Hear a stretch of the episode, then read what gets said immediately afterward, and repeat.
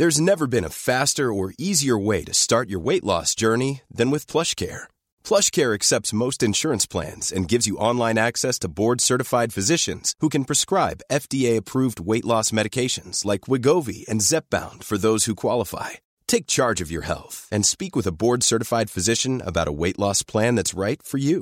Get started today at plushcare.com slash weight loss. That's plushcare.com slash weight loss. plushcare.com slash weight loss. I'm Sandra, and I'm just the professional your small business was looking for. But you didn't hire me because you didn't use LinkedIn jobs. LinkedIn has professionals you can't find anywhere else, including those who aren't actively looking for a new job, but might be open to the perfect role, like me. In a given month, over 70% of LinkedIn users don't visit other leading job sites. So if you're not looking on LinkedIn, you'll miss out on great candidates like Sandra. Start hiring professionals like a professional. Post your free job on linkedin.com/people slash people today.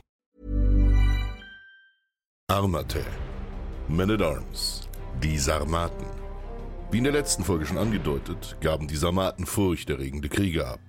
Ihre schiere Schnelligkeit und ihr Talent dafür, blitzartig zuzuschlagen, machten sie zu einem unangenehmen Feind. Das bekam vor allem eine Macht zu spüren: Rom. Immer wieder fielen sie urplötzlich in römische Provinzen ein, vor allem in Mösien, und hinterließen eine kilometerbreite Blutspur. Und ja, die Provinz hieß wirklich so: Mösien. Vorab muss man dazu erwähnen, dass ihr Konflikt mit Rom sehr komplex war, da sie immer wieder abwechselnd Söldner, Verbündete und Feinde Roms waren. In dieser Beziehung waren sie erstaunlich inhomogen. Sie kämpften auch auf verschiedenen Seiten. Es konnte also passieren, dass in einem Feldzug Sarmaten für und Sarmaten gegen den Imperator kämpften. Der Grund dafür waren in den seltenen Fällen politische Überzeugungen oder eventuell Familienbande. In den meisten Fällen ging es darum, wer besser bezahlte. Ebenso spannend wie das, für wen sie kämpften, ist auch das, wie sie kämpften. Legen wir los. Kapitel 1 Organisation der Armee. Sarmaten kämpften nie als geschlossene Streitmacht unter einem gesamtsarmatischen Oberkommando. Jeder Stamm hatte seine eigenen Anführer, in den Quellen oft als König bezeichnet, der die Männer und manchmal auch Frauen seines Stammes in den Krieg führte. Dies funktionierte analog, wie sie als Kontingente bei den Römern, Bosporanern, Goten oder Hunen dienten. Man vermutet, dass jeder Stamm einen König oder Häuptling hatte, das lässt sich aber nicht nachweisen. Wenn ein sarmatischer Stamm in den Krieg zog, musste dies nicht für die anderen gelten. In dieser Hinsicht agierten sie politisch völlig unabhängig voneinander. Es kam wie gesagt sogar vor, dass sarmatische Stämme in einem Krieg auf verschiedenen Seiten standen, wie zum Beispiel im Dakerkrieg. Aristokraten befehligten oft eigene Truppen, bestehend aus ihren Abhängigen, ähnlich dem mittelalterlichen Vasallensystem. Dadurch entwickelten sich häufig kleinere Privatkriege auch innerhalb eines Stammes. In diesen kämpften Adelsfamilien zusammen mit ihrem Gefolge gegen andere Adelsfamilien um die Vorherrschaft im Stamm. Vereinfacht gesagt ein hochskalierter Hahnenkampf. In den Anfangszeiten diente wohl jeder waffenfähige Mann als Krieger, wenn notwendig. Es handelt sich also um die simpelste Form der Militärorganisation, die Milizarmee.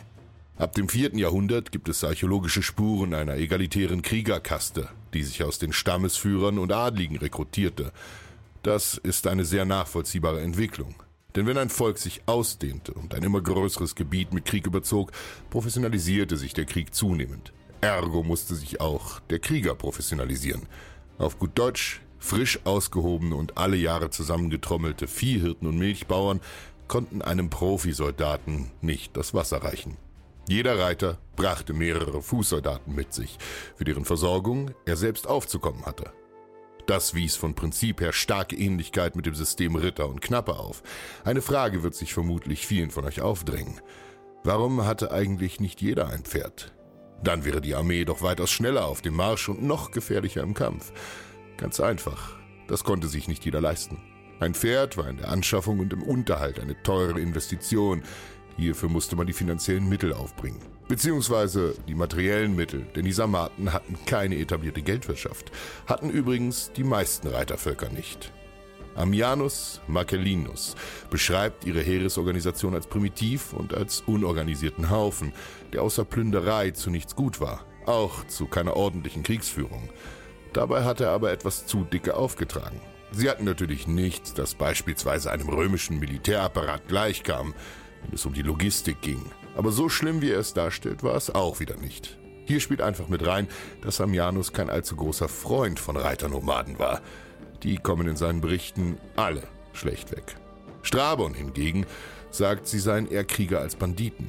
Das Stereotyp, dass Sarmaten undisziplinierte Räuber waren, hielt sich bis weit ins vierte Jahrhundert nach Christus hinein. Das ist allerdings wirklich nicht mehr als ein Vorurteil. In dieser Zeit wiesen sie in Wahrheit schon einen hohen Grad an Professionalisierung auf, was ihre Fähigkeiten zu subtilem taktischen Vorgehen und ihre Lanzenreiterei unterstreichen.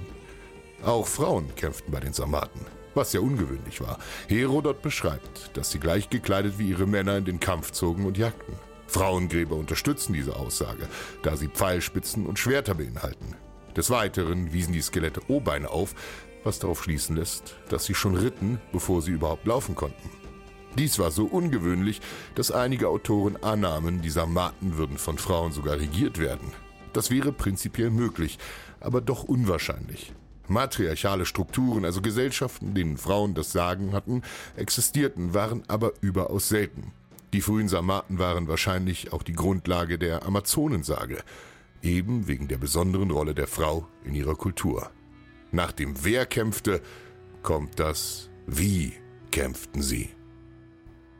Kapitel 2 Truppengattungen Bei den Sarmaten spielte das Pferd auch in ihrer Art zu kämpfen eine herausragende Rolle. Die Sarmaten waren also für zwei Dinge bekannt. Einerseits für berittene Bogenschützen. Berittene Bogenschützen waren ein Charakteristikum, das sich bei praktisch jedem Reitervolk fand, jedoch in Europa nicht verbreitet war, da es kein wirkliches Reitervolk in Zentraleuropa gab. Pferde waren ja in Europa ursprünglich nicht heimisch. Sie kamen über den eurasischen Steppengürtel in unsere Breiten. Das liegt ganz einfach an ihrem Körperbau, genauer gesagt ihren Hufen. Unbeschlagene Pferde haben empfindliche Hufe, damit können sie auf vielen Oberflächen wie Sand, Fels oder hartem Waldboden nicht langfristig leben. Also lebten sie im weichen Grasland. Die Bogenschützen waren in leichte Rüstungen gekleidet, falls sie denn überhaupt eine Rüstung trugen, um möglichst agil zu bleiben. Ihre Pferde trugen ebenfalls leichte oder gar keine Rüstung. Sie waren deshalb gefährlich, weil sie die Möglichkeit aus der Entfernung anzugreifen und die Schnelligkeit von Pferden kombinierten. Sie eigneten sich für blitzartige Überfälle, nicht nur auf Armeen, sondern auch auf Versorgungslinien oder zivile Einrichtungen. Wenn jemand in einem Dorf Alarm schlug, dass die Sarmaten im Anmarsch waren, war es meist schon zu spät.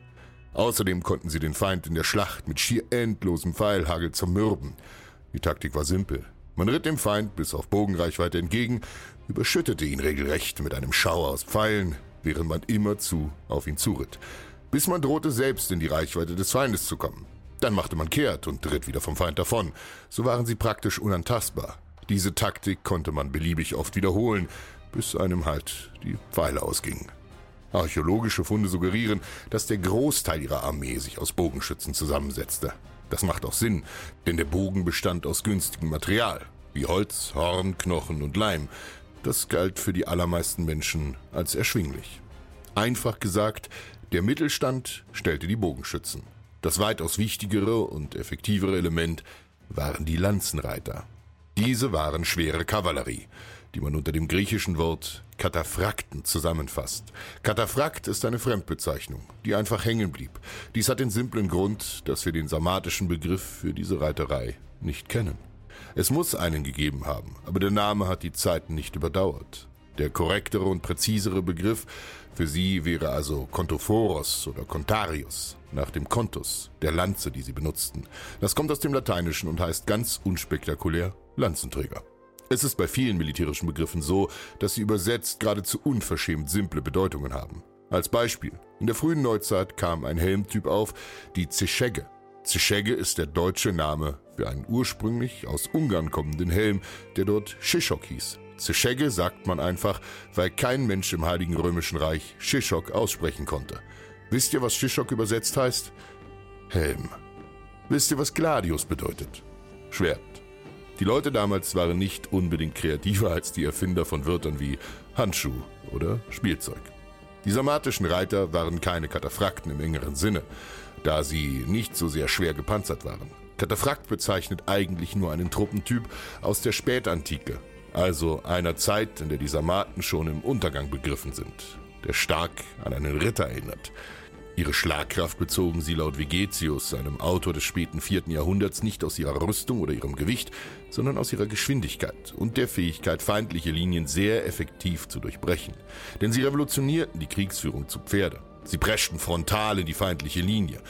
Normalerweise tummelten sich Pferd und Reiter an den Flanken, fielen dem Feind in die Seite oder verfolgten ihn nach dem Kampf. Diese schwer gepanzerten Soldaten waren aber dazu gedacht, ganze Formationen aufzubrechen und regelrecht niederzureiten. Woher diese Lanzenreiter sich entwickelten, ist in der Forschung umstritten. Lange galt die Vermutung, dass sie eine Art Antwort der nordiranischen Reitervölker auf die makedonische Phalanx waren. Diese These wird aber weitgehend verworfen. Die meisten Forscher glauben, dass sie von der makedonischen Kavallerie und ihren Lanzen, dem Xyston, inspiriert wurden und von den hiesigen Völkern übernommen zu den Sarmaten gelangten. Sarmatische Lanzenreiter sind seit dem dritten bzw. zweiten Jahrhundert vor Christus nachweisbar. Vermutlich kamen sie etwa ein Jahrhundert früher auf. Wir wissen also nicht so recht, woher sie kommen, aber wir wissen, dass sie einen großen Einfluss auf die Kriegskunst ihrer Feinde hatten. Mit solch neuartigen Taktiken musste ihr Gegner erst einmal umzugehen lernen. Wie sah es denn eigentlich mit Fußsoldaten aus? Bei den meisten Autoren bekommt man den Anschein, die Sarmaten hätten gar keine Infanterie. Laut Ammianus Marcellinus war es unter der Würde der Alanen zu Fuß zu kämpfen. Die Alanen waren einer der bekanntesten Stämme unter den vielen Sarmaten. Die Sarmaten allgemein jedoch benutzten Fußtruppen, in einem semi-historischen Werk des Geschichtsschreibers Lukian wird gesagt, sie überquerten den Don ins Skythengebiet mit 10.000 Reitern und 30.000 Fußsoldaten. Diese Fußsoldaten waren vermutlich keine Vollblutsarmaten, sondern setzten sich aus den Männern untertäniger Völker zusammen. Zu diesen Völkern, also den indigenen Stämmen der Schwarzmeerküste, hatten die Sarmaten eine fast schon parasitäre Beziehung. Sie ließen sie unbehelligt ihre Felder bestellen. Im Gegenzug erhielten sie regelmäßig Tribut, Schutzgeld, wenn man so will. Diese abhängigen Völker waren, laut dem Historiographen Strabon, oft gut genug, eine Armee aufzustellen und gegen die Sarmaten zu revoltieren, wenn es ihnen zu bunt wurde. Sie hatten schließlich nicht viel zu gewinnen. Als zwangsrekrutierte Milizsoldaten in einem wildfremden Heer mit schlechter Bewaffnung und noch schlechterem Training. Vermutlich gaben sie bessere Wasserträger als Kämpfer ab. Vielleicht waren aber eben genau das ihre Zwecke. Nicht-Kombattanten mit der Option auf Kanonenfutter. Aber das sind alles nur Theorien. Für so ein Urteil ist die Quellenlage bei weitem zu dünn. Kapitel 3 Die Ausrüstung. Ihre Ausrüstung ähnelt am ehesten denen der Parther, die sich nach dem Untergang des Altpersischen Reiches zu den Herrschern des heutigen Iran aufschwangen. Das dürfte aber nicht am Kulturaustausch und kriegerischen Kontakt gelegen haben, sondern an der Tatsache, dass die beiden aus iranischen Reitervölkern wurzelten. Sie waren also verwandt. Ebenso Einfluss auf ihre kriegstechnologische Entwicklung dürften ihre anderen Nachbarvölker gehabt haben. Das waren hauptsächlich die Perser und die Majoten, die auf diesem Gebiet sehr fortgeschritten waren. In ihrer Frühzeit dürfte ihre Rüstung meist aus Leder bestanden haben. Strabon schreibt sogar in einem seiner Bücher, dass die Roxolanen noch 107 vor Christus mit Helmen und Körperpanzern aus rohem Leder kämpften und Tacitus berichtet in seiner Historia, dass die Roxolanen auch 69 nach Christus noch teilweise mit gehärtetem Leder geschützt waren. Das sind vergleichsweise primitive Rüstungen mit geringerem Schutzwert. Vermutlich waren es nur die Ärmeren, die sich mit so einer Rüstung begnügen mussten. Denn eins könnt ihr euch merken. Der Panzer, der dir Leib und Leben schützt, ist so ziemlich das Letzte, bei dem du geizen solltest.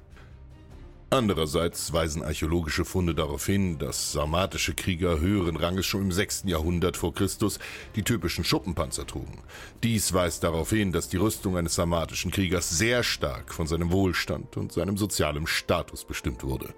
Dieser Schuppenpanzer bestand aus ledernen Westen, auf die wurden kleine Schuppen aus Metall, in der Regel aus Eisen oder Bronze aufgenäht. Diese Schuppen waren in horizontalen Linien angeordnet und überlappten die jeweils untere Reihe zum Teil.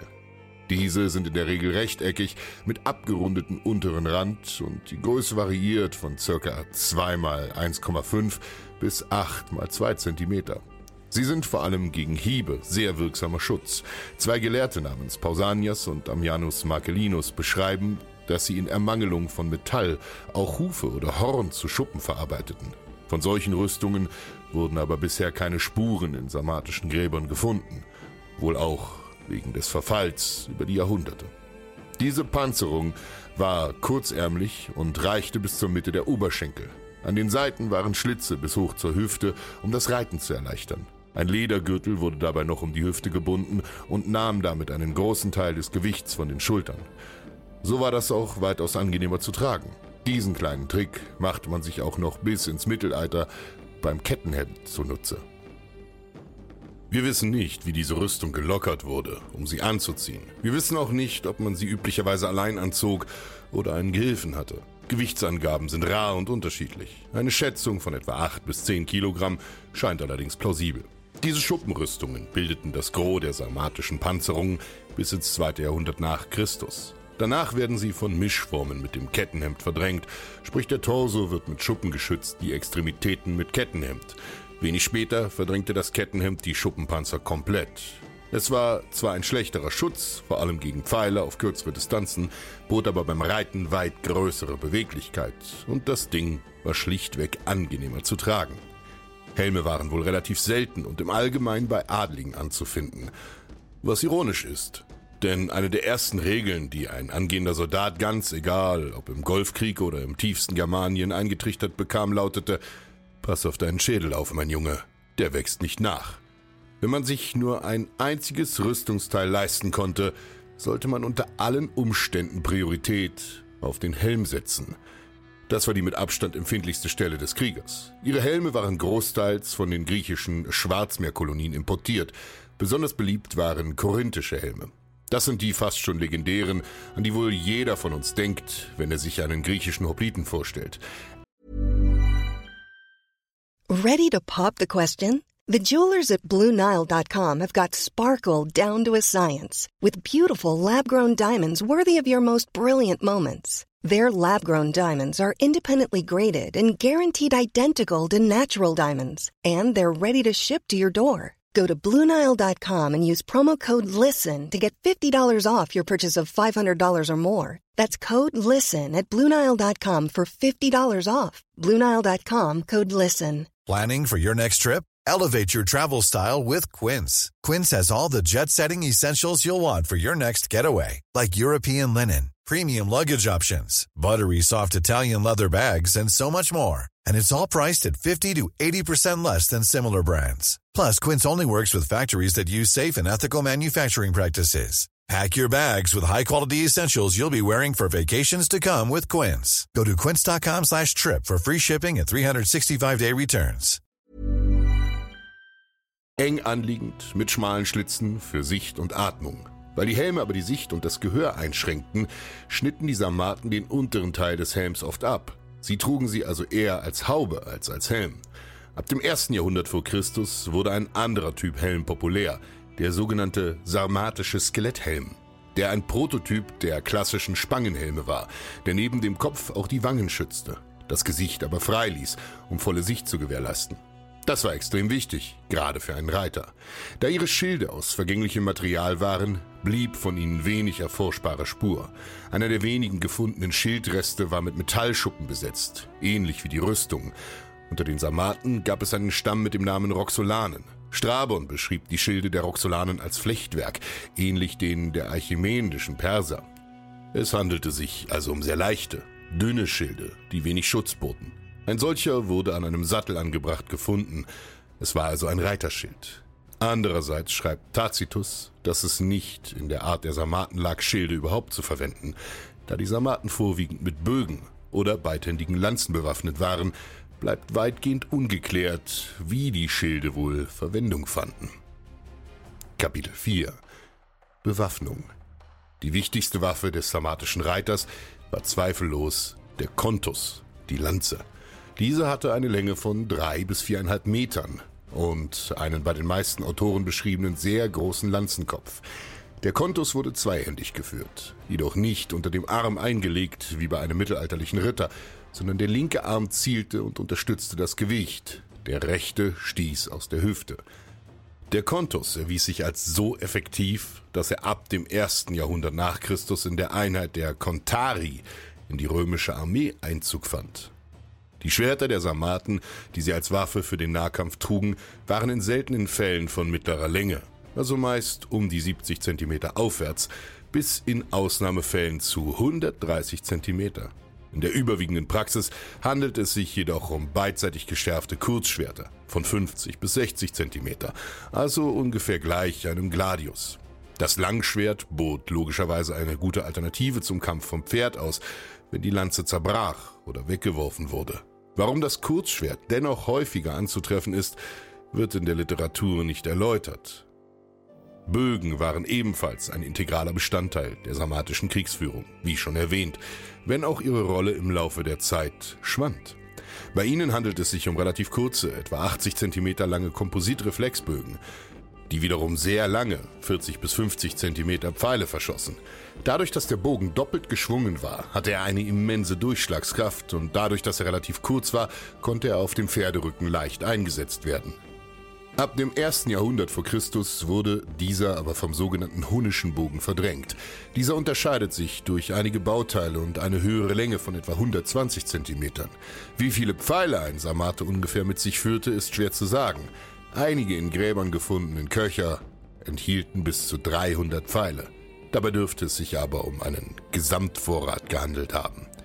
Sie setzten, wie die meisten Nomaden, die mit Vieh zu tun hatten, auch Lassos ein um ihre Feinde vom Pferd zu holen oder zu Fall zu bringen. In mehreren Quellen wird aufgezeigt, dass sarmatische Frauen besonders geschickt im Umgang mit dieser Waffe waren. Kapitel 5 Pferde Ihre Pferde waren wie alle Nomadenrassen abgehärtete Tiere, die mit wenig Futter auskamen. Ihre Ausdauer war legendär und denen der westlichen Tiere weit voraus. Sie konnten laut der Historia Augusta, einem Geschichtswerk aus dem vierten Jahrhundert, 100 Meilen am Tag zurücklegen. Und das für acht bis zehn aufeinanderfolgende Tage. Über ihr Aussehen finden wir Aussagen bei Herodot und Strabon. Sie sind weitaus kleiner als die westlichen Pferde, etwa 130 cm Schulterhöhe, stämmiger und robuster gebaut und vertragen Kälte besser. Außerdem hatten wohlhabende Sarmaten mehrere Pferde, die sie abwechselnd ritten, um sie zu schonen. Sie ritten überwiegend Wallache, um sie leichter im Griff zu halten. Sie hatten höchstwahrscheinlich auch Zugang zu anderen, größeren Pferderassen wie Turanern oder Nisäern. Inwieweit die Pferde Rüstungen trugen, ist weiterhin umstritten. Die Trajansäule zeigt sarmatische Pferde in Schuppenrüstung gehüllt, die vom Kopf bis zu den Hufen reichen. Diese sind aber mit Sicherheit entweder aus Ignoranz oder als stilisierte Fiktion entstanden. Auch wenn archäologisch schwer nachvollziehbar ist, wie es um Pferdepanzerung bestellt war, waren sie aller Wahrscheinlichkeit nach in lederne oder Schuppenpanzerungen am Torso gekleidet. Sie dürften nicht so schwer gepanzert gewesen sein, wie zum Beispiel die Sassaniden, um ihre Mobilität weiterhin zu bewahren. Dass sie jedoch Rüstungen trugen, gilt als gesichert. Sie verfügten über feste Sättel, die die nötige Stabilität zum Führen einer Lanze boten und verfügten über keine Steigbügel. Kapitel 6 ihre Kriegsgeschichte. Um 60 vor Christus zerfiel das Reich der sogenannten Königssarmaten. Ein Teil, die Asügen, setzte sich nach Westen ab. Der Weg über die Donau durch Moesien war versperrt, so zogen sie sich in die ungarische Tiefebene und überlagerten die dortigen gekodakischen Bevölkerungsanteile. Einfach ausgedrückt versprengten sie sich also in alle Winde. Das kommt bei derartigen Föderationen häufiger vor. Ob die Alanen ein direkter Teil der Sarmaten waren oder doch nur mit ihnen verwandt, ist umstritten. Einige Autoren wie Ammianus Marcellinius behaupten, die Alanen wären als ein eigenständiges Volk zu sehen. Sie seien entweder aus den Masageten hervorgegangen oder die Masageten aus ihnen. Abstammung hin oder her, aber während der Zeitenwende drängten die Sarmaten immer wieder unaufhörlich in die Gefilde der Römer ein und plünderten.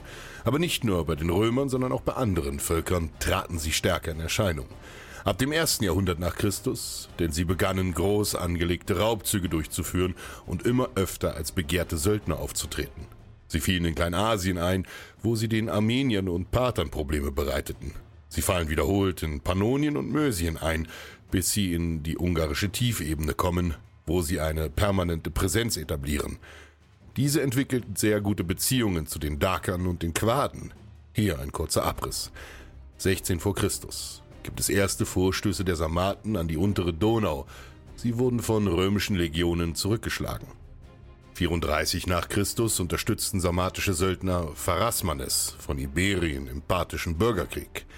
49 nach Christus unterstützten sirakische und aorsische Truppen rivalisierende Splittergruppen im bosporianischen Erbvolkskrieg. Die sirakische Stadt Uspe wurde von römischen Streitkräften geplündert. 50 nach Christus unterstützt die jazygische Kavallerie den römischen Vasallenkönig Vanius der Quaden bei seinem Krieg gegen rivalisierende Stämme. Um das erste Jahrhundert nach Christus kamen die Alanen ans Schwarze Meer. Einige von ihnen begaben sich als Söldner in den Dienst Roms. Im Allgemeinen aber blieben die Sarmaten unberechenbare Nachbarn, die unregelmäßig und auch wegen kleinster Provokation Kriege starteten. Sie hatten Mitte des ersten Jahrhunderts ein Klientelverhältnis zu den Römern. 69 nach Christus ungefähr 9000 roxolanische Reiter werden während des Tauwetters im Frühjahr bei Mösia von der dritten gallischen Legion zurückgeschlagen. Die Römer trieben die Roxolanen an die sumpfigen Ufer der Donau, wo ihre Pferde ihren Nutzen im Kampf verloren. Gründe dafür? Im Allgemeinen ist bei den sarmatischen Stämmen ein starker Ost-West-Drang zu beobachten. Einerseits ist Moesien die logische erste Station, wenn man von Südrussland nach Europa zieht. Andererseits ist Mösien topografisch von fruchtbarer Ebene dominiert, was es sehr attraktiv machte. Dies war eine der größten Auseinandersetzungen bei den Sarmaten. 73 nach Christus. Die Alanen überfallen Parthien. Das war für Rom nicht ungünstig, da Parthien zu dieser Zeit ihre größte Konkurrenz im Osten war. Sie verwüsten Medien und schlagen den armenischen König Tiridates, den Vasallenkönig Roms. 85 bis 89 nach Christus.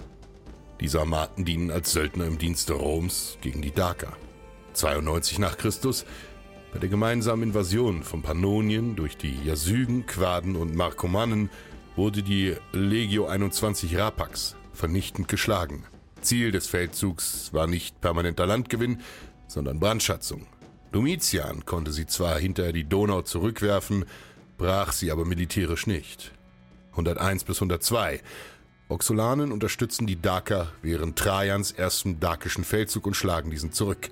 Später greift Dekepalus die mit Rom nun wieder verbündeten Jasygen an, was zu starken Spannungen mit den Roxolanen führt, da diese ein gutes Verhältnis zu ihren Stammesverwandten pflegen.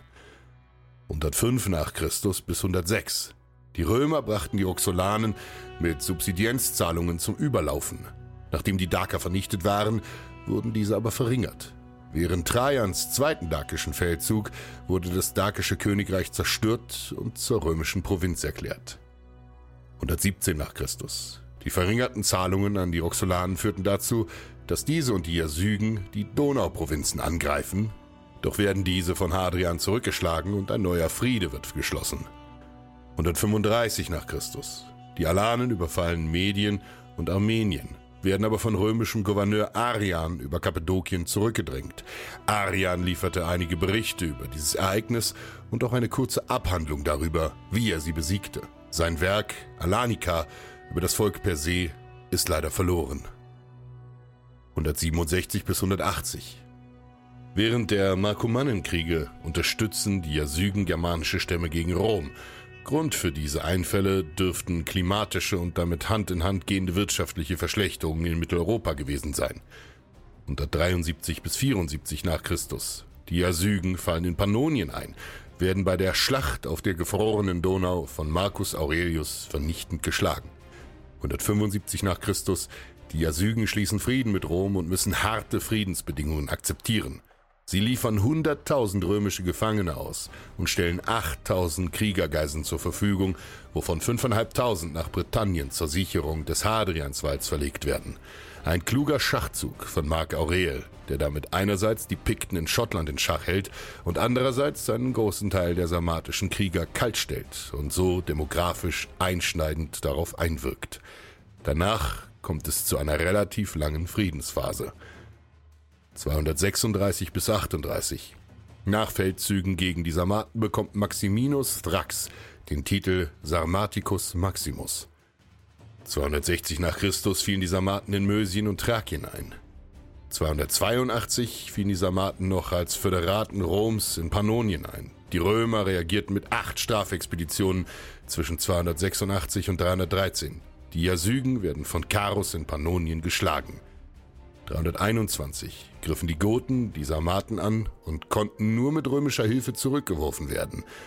Die Sarmaten wurden wieder römische Föderati. 332. Konstantin beginnt ein gewaltiges Wallsystem mit zwei bis fünf Linien gestaffelt zu errichten, welches das gesamte sarmatische Siedlungsgebiet nördlich und östlich der Theiß umschloss. Dies war eher als Demarkationslinie, denn als Verteidigungsanlage gedacht.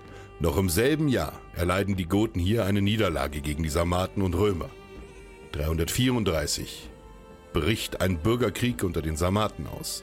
Sklaven der Donausarmaten revoltieren und nennen sich danach Limiganten. Dann 58, 59.